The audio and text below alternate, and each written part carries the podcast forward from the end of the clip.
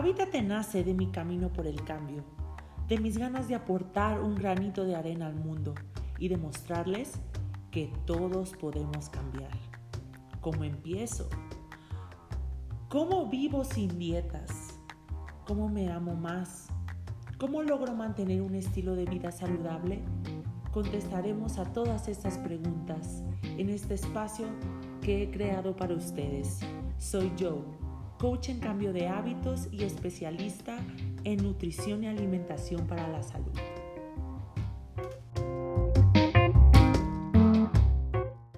Hola a todos, ¿cómo están? Bienvenidos al episodio 3 de mi podcast Habítate y como les prometí en el, en el episodio 2, les iba a tener a un invitado sorpresa que es muy, muy especial para mí y que yo sé que ya lo han oído en mi Instagram y ya tení, siempre tiene mucho público, es muy querido, así que démosle la bienvenida a León Lecanda el día de hoy. León eh, es, es para, los, para los que no lo conocen, que no creo que sean muchas personas, León es, es reportero en ESPN y trabaja ahí desde 2012 y hoy, hoy quería tocar un tema muy, muy, muy importante para mí porque ha sido una de las experiencias pues más difíciles de mi vida, dejar mi, mi trabajo, lo que yo hacía por hacer algo que me, que me llenara y yo estoy segura que León hace lo que él más ama en el mundo y hoy quiero que les cuente al respecto. Así que bienvenido amigo aquí a mi nuevo podcast. Es un honor tenerte el día de hoy. Muchas gracias, mi Joe, querida, y es un honor que me hayas tomado en cuenta para estas primeras ediciones de tu podcast, otro proyecto más. Sabes que te admiro inmensamente por cómo ayudas a transformar la vida de las personas y porque eres una inspiración para muchos de nosotros. Y creo yo que en la perspectiva de cómo compartirle a la gente mi experiencia de vida, tiene que ver con eso, con hacer lo que amas, tratar de encontrar siempre en la vida el equilibrio. Y eso eh, me parece que a lo largo de los años, lo único que yo he entendido después de 13 años en el medio, en los deportes, siendo periodista deportivo, es que tienes que tener pasión por lo que haces, tienes que amar realmente lo que haces, porque al final del día las satisfacciones siempre serán mayores que los sacrificios cuando encuentras eh, tu verdadera vocación y tu verdadero amor por hacer algo en la vida. Así es, creo que eso es súper importante. Y leyendo un poquito de tu biografía, porque estuve documentándome, estuve viendo que trabajaste para el diario Reforma en una sección de deportes que se llamaba Cancha. ¿Estoy en lo correcto? Sí, correcto. De hecho, todavía existe esa sección de deportes que se llama Cancha. ¿Ah, sí? Es el suplemento. ¿Y por qué? Y, es, ah, y es justo, ajá, justo el periódico Reforma tenía la sección de deportes como tal. Y en el 2008 se hizo el lanzamiento de la, de la página de internet de cancha.com, pero ya unos años antes la sección se llamaba así, Cancha, y era justo en, formato tabloide, es decir, como una especie de revista que venía dentro del periódico. ¿Y por qué decidiste, o sea, dejar eso e irte a trabajar a ESPN? ¿Qué, qué, qué fue lo que te hizo cambiar o ya no te sentías bien en ese lugar? ¿Qué fue lo que pasó? No, al contrario. De hecho, yo siempre estaré inmensamente agradecido con el periódico, eh, con la oportunidad que me dieron. Al final de cuentas, yo egresé de la universidad, de la carrera en comunicación social en 2007, en agosto, de la Universidad Autónoma Metropolitana, Xochimilco, y ahí, unos días después, comencé el curso de periodismo de reforma em, de seis semanas y me dieron la oportunidad de trabajar como reportero desde el comienzo, es decir, menos de cuatro meses después de ser egresado de la universidad, yo ya estaba en mi primer día de trabajo como reportero de deportes en, el diario Reforma. Y después de cuatro años y dos meses allí, me surgió la oportunidad de irme a ESPN. Eh, se había ido un reportero de la ciudad, se fue a vivir a Guadalajara, se abrió esa plaza y por lo tanto el jefe de información, entonces René Tobar, que hoy es el director de la página de internet de, de ESPN, me dijo, León, estamos buscando un reportero, yo no te ofrezco el trabajo, sé que que estás bien en el periódico, que estás contento, pero está esta oportunidad, si quieres, te ofrezco eh, la chance de poder hacer un casting, ¿no? Y entonces al hacer un casting, eh, un proceso de dos meses, sin renunciar al periódico, por supuesto. después de unos días me dijeron, León, pues tú eres el elegido. Y entonces fue que presenté mi renuncia al periódico y firmé con ESPN. Al revés, primero firmé y después renuncié. Eso es un consejo para todos. Em, porque más vale pájaro en mano que mil volando, ¿no? Y entonces así fue, así fue y desde enero del 2012 trabajo muy felizmente en el canal, pero siempre estaré eternamente agradecido con la oportunidad que me dieron en el periódico Reforma.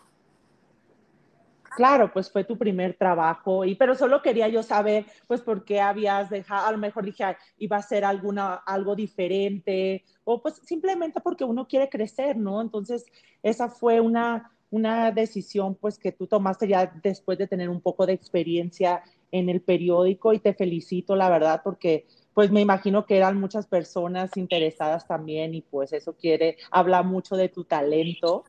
Y yo te quiero, yo te quiero mencionar esta frase, bueno, para que me digas si es el caso en tu vida, que dicen que tu trabajo debe ser algo que disfrutes así, ya nunca tendrás que trabajar y yo creo que eso es como para ti, porque tú me lo has dicho, que amas tu trabajo y que para ti, pues, no es trabajo. Sí, creo que dices algo muy cierto. Eh, bueno, varias cosas. Entre ellas, la oportunidad del crecimiento.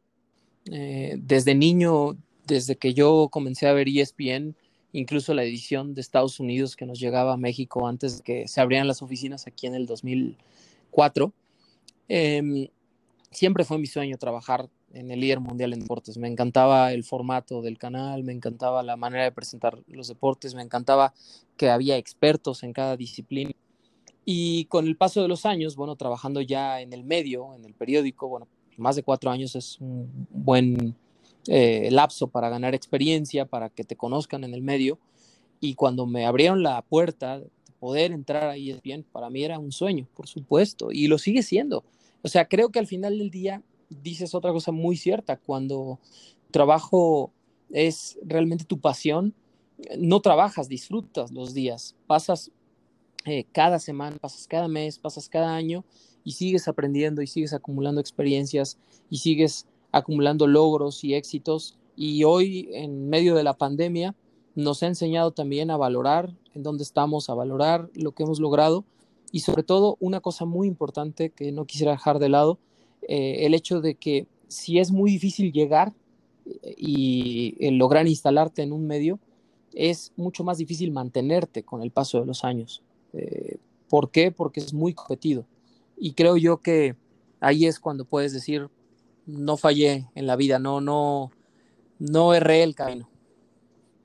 Claro, estoy de acuerdo. Sí, como dices, tú puedes llegar a algún lugar, pero aquí el trabajo que ha sido para ti eh, ha sido mantenerte y ya tienes pues mucho tiempo y como decía cuando comenzamos el, el, capítulo de hoy, que eres alguien que eres muy querido, yo lo sé porque pues te, he visto cómo la gente se acerca a ti, cómo te pide fotos, cómo te sigue, cómo te comenta, cómo te admira y eso, eso, eso quiere decir que haces bien tu trabajo. ¿Cómo te hace sentir a ti el hecho de que tanta gente mm. pues le guste lo que haces? Te digo algo, esa es la mayor satisfacción de todas. Em, cuando alguien en la calle, a quien no conoces, se acerca y te pide una fotografía o se aproxima y te dice, realmente admiro lo que haces, me gustaría ser algún día como tú. E, es una enorme responsabilidad el recibir estos comentarios, el escucharlo de la gente directamente o leerlo incluso en redes sociales o una llamada o alguien que consigue de repente eh, tu dirección y te hace llegar una carta, ¿no? Al canal, o sea, cosas que al final de cuentas yo valoro tremendamente. Y te lo digo porque creo yo que el periodista al final de cuentas tiene un sentido social y tiene una responsabilidad ante las comunidades, ante las audiencias a las que nos dirigimos. Y en esa parte, el, ganarte el respeto, ganarte el cariño, la admiración, la credibilidad y la confianza de quienes todos los días nos sintonizan o de una u otra manera en cualquier plataforma por la cual hagamos llegar nuestros mensajes, nuestras noticias, nuestra comunicación, nuestra información, etcétera, eh, no hay nada más satisfactorio, de verdad, que eh, esos comentarios para mí representan eh, toda una vida de, de, esfuerzo, de trabajo, de hacer sacrificios, por supuesto, pero hacerlos con gusto, siempre en busca de ir conquistando metas, sueños, eh, objetivos con el paso de los días, de, los, de las semanas, de los años? Tengo, me parece, o sea, claro que creo que esa es la satisfacción, digo, todos tenemos que tener algún trabajo que nos deje, pues también económicamente, porque eso es importante, no puede estar más vivir de, de un hobby, ¿no? Pero más que el dinero, más que lo que te pueda dejar tu trabajo, son ese tipo de cosas que comentas, que la gente te escribe, te dice, y pues tú sabes que yo también paso por algo así en mis, en mis redes sociales, de que la gente te escribe, te dice, gracias a ti, logré esto, gracias a ti, este, he cambiado esto, y eso te hace sentir muy bien. De hecho, León, me han escrito personas después de, por ejemplo, de live que hicimos, un seguidor me escribe y me dice, oye, pues yo a mí me gustaría ser como León y estudiar periodismo y dedicarme a los deportes. ¿Qué consejo le podrías dar a esas personas que pues están buscando este, pues lograr algo como, tú, lo, como lo que tú has hecho? Sí, qué buena pregunta. Mira, lo primero sería decirle a la gente, eh, siéntate un momento contigo mismo y contéstate realmente qué es lo que más amas hacer en la vida, qué es lo que más te gusta hacer. ¿sí? Porque una cosa es que tus, los deportes sean tu hobby, sea algo que te guste, sean un pasatiempo, etcétera. Otra cosa es que te encanten y otra cosa es que sean tu pasión si los deportes son tu pasión, entonces tienes que voltear a ver y decir, ok, ¿qué quiero ser yo dentro del mundo de los deportes? Quiero ser un analista, un comentarista, un narrador, un líder de opinión, quiero ser un periodista deportivo, porque hay muchas cosas, un conductor, ¿no? Eh, hay muchas áreas, digamos, en donde uno puede trabajar en el medio deportivo. Y cuando uno se contesta esas dos preguntas, si verdaderamente esa es la pasión y qué quiere hacer, entonces creo yo que sigue em, lo siguiente, válgame la redundancia, Joe, el hecho de poner muy claramente los objetivos en la mesa, ¿sí? Y para cumplir esos objetivos no veo otro camino que la preparación, que el día con día constantemente leer sobre deportes, ver canales deportivos, ver deportes, memorizar estadísticas, llevar un libro un cuaderno eh, en donde uno va apuntando los acontecimientos, eh, aprender idiomas, eh, estar permanentemente informado y comprometido no solamente con el mundo deportivo, sino también con todo el acontecer social, porque hoy no podríamos entender las protestas en el deporte en los Estados Unidos si no entendiéramos el contexto social en el que ocurren. Y eso es en todo. Igual no podríamos entender el conflicto legal en Cruz Azul, por ejemplo, si no sabemos el contexto en el que ha ocurrido en los últimos 10 años a nivel político, social e incluso a nivel de los trabajadores de una, de una compañía cementera.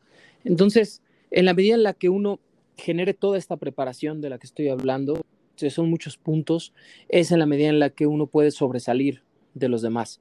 Porque el mismo sueño que la gente puede llegar a tener de conquistar, eh, ser comentarista deportivo de la televisión, lo tiene muchísima gente. No todos lo van a lograr. ¿Quiénes lo pueden lograr? Los que estén mejor preparados.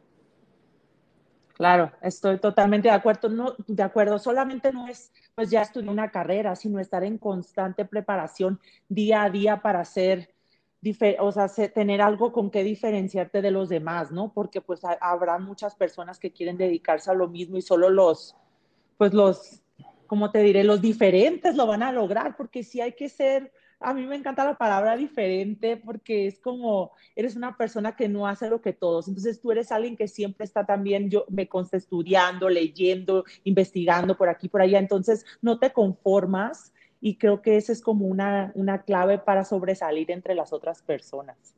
Estoy completamente de acuerdo, el, el ser diferente no te hace ni mejor ni peor, únicamente te hace destacar, y único, y eres una persona única. Ser único, ser una persona única, por supuesto. Y ahí es cuando entonces, si hay 10 candidatos a una plaza, ¿qué va a hacer tomar la decisión a los jefes? Aquella persona que tenga más potencial. Quizá no la tenga más experiencia, pero la que le vean mayor potencial, la que le vean más oportunidad de crecer dentro de la empresa. Y para eso hay que estar preparados. Yo siempre le digo a la gente, ¿qué pasaría? Tú quieres entrar a ESPN. Muy bien.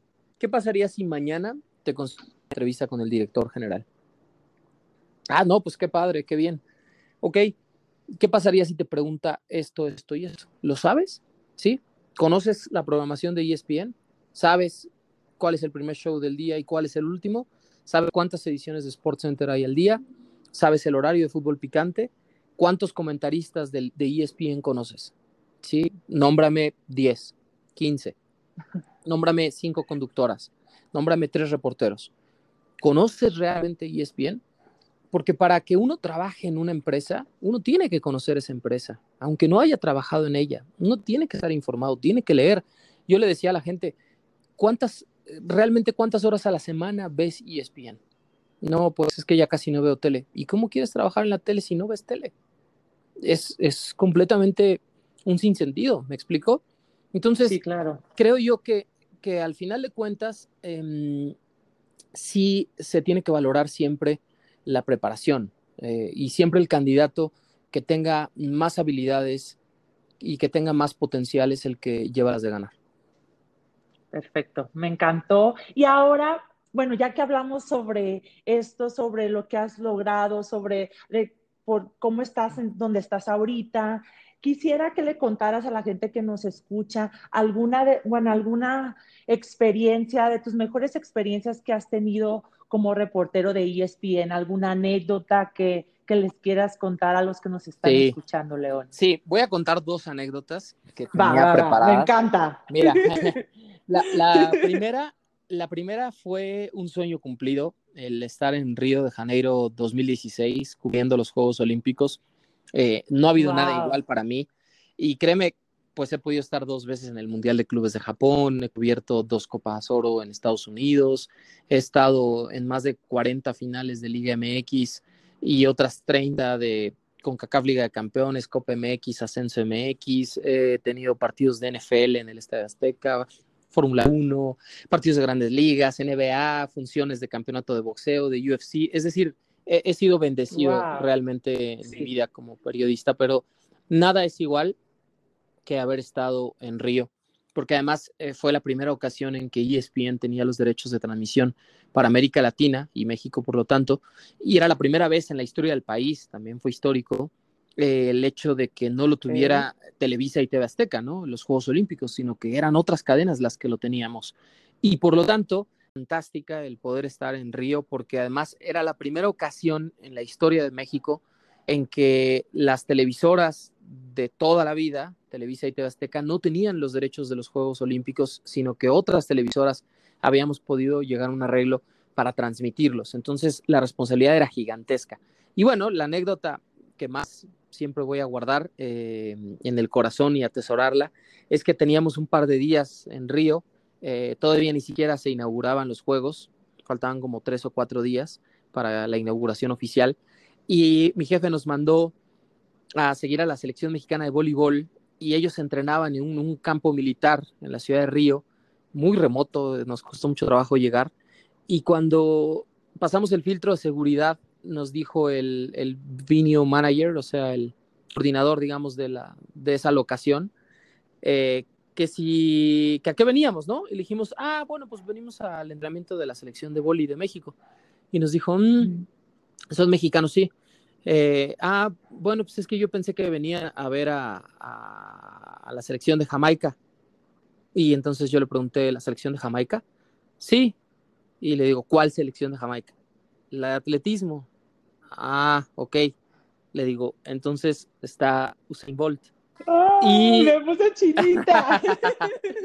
y me dice, no podría confirmarte ni negarte esa información, ¿no? Esto en un portuñol, porque pues, obviamente era brasileño, y sí. le dije, ok, solo indícame hacia dónde tengo que ir. Y entonces me señaló hacia una dirección dentro de un campo militar muy grande, ¿no? Entonces ya no fuimos a cubrir el entrenamiento de la selección de voleibol y llegamos a la pista de atletismo del campo de entrenamiento y literal, Joe, éramos tres cámaras internacionales. No te puedes imaginar la cantidad de medios internacionales que cubren unos Juegos Olímpicos. Mm, bueno, tanto así que el día que Bolt dio una conferencia, como dos o tres días después de esto que estoy platicando, eh, había tres estrados y aproximadamente eh, unas 150 cámaras de televisión internacionales. Imagínate, que son los medios que tienen wow. derechos y los medios sin derechos. Es increíble. Pero ese día nosotros estábamos al lado de la pista de entrenamiento, teníamos a Bolt haciendo sprints eh, como gacela eh, a unos metros de nosotros. ¡Qué emoción! Y era increíble porque había llegado al país de forma secreta, no se había informado, él no se estaba quedando en la Villa Olímpica, estaba en una villa privada por, por lo mediático que se vuelve un deportista como él, y lo teníamos entrenando a unos metros de nosotros con solamente tres cámaras. Estaba increíble ver a Usain Bolt a unos metros de nosotros porque solo estábamos tres cámaras. Estaba la cámara de Fox Argentina, la cámara de ESPN Argentina y la cámara de ESPN México. Eh, y esto porque los medios argentinos, Fox e ESPN, habían ido a cubrir el entrenamiento del equipo de rugby femenil y les había pasado exactamente lo mismo que a nosotros. De repente se enteraron que la selección de Jamaica estaba ahí y era impresionante. Eh, esa es una gran, gran, gran anécdota que siempre guardaré con mucho cariño. Y, era, y, y, tú eras ya, o sea, un admirador de él, o sea, es alguien que tú puedes decir de mis tops deportistas en, Totalmente. en el mundo o en la historia. ya, sí, claro, Bolt venía de haber destrozado todas las marcas y récords, claro. tanto, de, tanto de Carl Lewis como de Michael Johnson, como de Bailey, o de los grandes eh, velocistas de todos los tiempos y también Bolt venía de ser eh, tricampeón en los Juegos de Londres 2012 y tricampeón en los Juegos de Beijing 2008. Es decir, ya había ganado las medallas de oro de es los 100 y 200 Es una leyenda. Y ya había ganado las medallas del 4 por los relevos. Era una leyenda ya para entonces. Sabíamos que eran sus últimos Juegos Olímpicos y era increíble increíble verlo a dos metros, tres metros de mí, solo nos separa una pequeña valla, eh, grabar 25, 30 minutos de su entrenamiento, incluso al final de la práctica, cuando ellos abordaron el autobús para irse a, la villa en donde estaban concentrados, nos pudimos acercar, aproximar a él, mm, tratar de conseguir una entrevista, no quiso dar declaraciones, pero muy amable nos dijo, eh, no chicos, este, todavía no voy a hablar, pero muchas gracias en inglés, un gran tipo, y la verdad es que, que esa es una anécdota que siempre tendré en la cabeza, en el corazón. Ay, me encanta, me encanta esa experiencia y creo que, que tu trabajo pues te ha dejado mucho. Podemos pasar horas contándolas, pero me encantó esa. Es, es, de hecho, después quiero contar algunas mías que también han sido muy padres y, y, para nosotros que nos gustan los deportes y estar cerca de alguien que admiramos, pues es algo muy, muy emocionante, ¿no? Muy, algo que nunca olvidas, ¿no? Me acuerdo que cuando me han pasado cosas así, me he ido con una sonrisota en la noche, así acordándome, ¿no? Y dices, qué bonito, ¿no? Es que los deportes son muy bonitos. No, de verdad son increíbles. Y, luego imagínate el, el, honor que representa poder haber visto las dos finales, la de 100 y 200 metros eh, de Bolt, ganar nuevas medallas de oro en el estadio de atletismo. Eh, poder ver a Michael Phelps ganar el oro 21 y 22 de su carrera también en la piscina, eh, poder haber entrevistado eh, al final, después de cuatro medallas de oro, a Simone Biles, a la gimnasta estadounidense. claro, realmente me encanta ella. Fue mágico, fue mágico. Esas tres semanas en, en Río fueron mágicas. Wow, pues es que tienes un trabajo que muchas personas desearían, porque aparte de que conoces nuevas culturas en nuevos países, nuevas ciudades, eso también está muy, muy padre, ¿no? Practicas otros idiomas, porque yo sé que te gustan, entonces creo que es un trabajo que pues eres muy privilegiado porque es algo que, que eh, abarca mucho, mucho, mucho aprendizaje. Mucho, y todos los días haces algo diferente y todos los días conoces a nuevas personas. Y es algo también de lo que más satisfacciones te puede dejar. Por supuesto, uno nunca deja de aprender. Oye, León, y ya por último, quisiera saber si cuáles son tus cuál, es tu próximo proyecto o, o, misión en la vida, o sea, ¿qué te gustaría a qué te gustaría llegar en tu trabajo?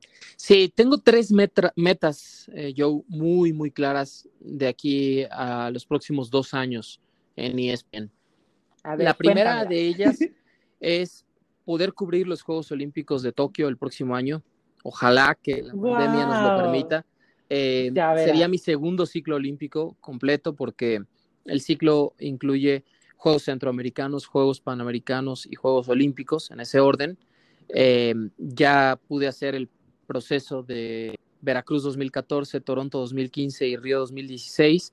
Y ahora iba en Barranquilla 2018, Lima 2019 y tocaba Tokio 2020, pero bueno, esperemos que el próximo año se pueda, ojalá que, que, Dios me dé la dicha de poder ir a los segundos Juegos Olímpicos y más en un país que me encanta, que ya pude ir dos veces, como Japón. Eh, el segundo, poder cubrir mi primer mundial de mayores. Eh, he tenido la fortuna, como te decía hace rato, de cubrir un montón de eventos de fútbol, entre ellos Mundial de Clubes, el Mundial Sub-17 en México el 2011, eh, la Copa Oro, eventos internacionales, etcétera. Pero no he podido ir todavía físicamente a una Copa del Mundo como periodista y ese es un gran reto y un gran objetivo que tengo de cara a Qatar 2022. Y el tercero, que no es que sea menos importante que los otros dos y que es paralelo, tiene que ver con este proceso, sería que ahora que también la pandemia nos lo permita, volver a ESPN, tener más horas de estudio, el poder estar de fijo en un programa y sin dejar mis actividades y mis labores como reportero fuera, en la calle, porque creo que el periodista siempre tiene que estar cerca de la noticia, en la calle, en los acontecimientos, en los estadios, en los entrenamientos, y pues esa es mi idea, poder estar un poco más de tiempo también en el estudio.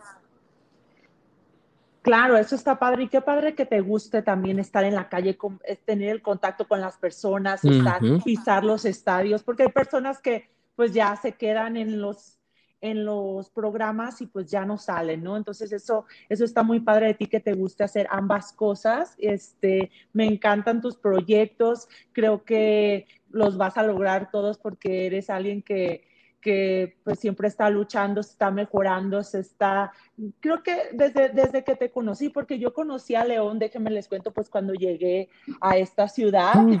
y nos conocimos por nuestro amor a los deportes, al Real Madrid, de hecho, este, y lo vi empezando pues como reportero y ya después verlo verlo en la tele tantas veces, mucho, o sea, yo he visto tu evolución en estos años. Ay, yo, y la verdad que te felicito, has, Sí, de verdad te felicito, eres alguien que, que admiro mucho, eres un amigo que quiero mucho, que, que, me, que eres alguien que está en mi vida siempre también apoyándome a mí y a mis proyectos. Por eso les dije que en este, en este podcast yo quería que estuvieran invitados personas que yo admiro y que también comparten conmigo mi estilo de vida y mis gustos y pues nosotros compartimos el, el gusto de los deportes.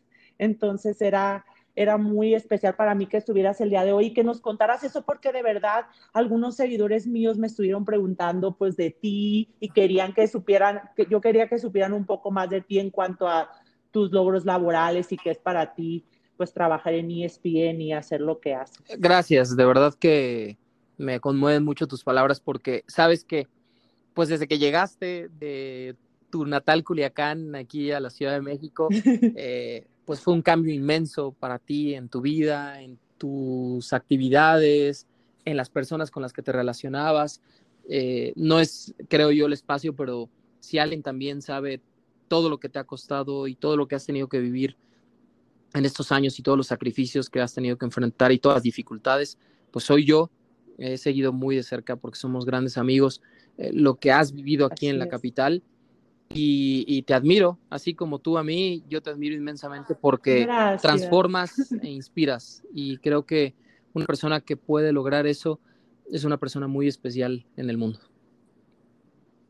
Pues de verdad que muchas gracias, gracias también por confiar en mí. Ahí también León ha estado haciendo algunos cambios, que ya después hacemos otro episodio de cambio de hábitos. Claro pero León también ha estado cambiando algunas cosas en su estilo de vida y eso ha sido muy importante para mí porque poder inspirarlo para hacerlo, eso es algo que me hace muy feliz. Así que gracias León por compartir esto con nosotros el día de hoy. Estoy segura que muchos de mis seguidores o seguidoras que se quieran dedicar a lo mismo que tú o, tengan la, la inquietud, hoy les habrás aclarado muchas dudas, los habrás motivado y animado a hacerlo, a arriesgarse porque pues si uno no se arriesga, no gana. A veces las cosas que más miedo te dan son las que más satisfacción te dejan después y eso lo hablo de experiencia porque a veces nos da a lo mejor tu primera vez en la tele fue un miedo horrible que estabas, no sé, muy nervioso y ahora eres un pro, ¿no? Entonces, Sí, te lo va dando la experiencia, pero también decir que,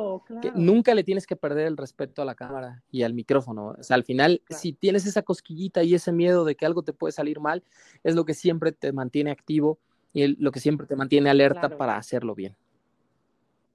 Sí, pero me imagino que mientras los años han pasado has mejorado muchísimo. O sea, no, no, no sé, a mí las cámaras me ponen, a pesar de que soy buena para hablar, eh, me ponen nerviosa. Sí, de acuerdo. Pues, pues, gracias, León, por, por compartir todo esto con, con nosotros. Han sido son experiencias muy especiales para ti. Gracias por compartirlas aquí y por contarnos de tu maravilloso trabajo que me encanta. Ay, muchísimas gracias, Joe. Que Dios te bendiga y todo el éxito del mundo en este nuevo proyecto con tu podcast. Muchas gracias. Gracias a todos por escucharnos en este episodio y nos vemos en el siguiente, que de hecho no les he contado, pero voy a, vamos a tener a varias personas, vamos a seguir hablando de deportes. Próximamente vamos a hablar con un pitcher que estuvo en las grandes ligas, que les va a encantar. Así que nos vemos muy, muy prontito por aquí. Les mando un beso a todos. Hasta luego.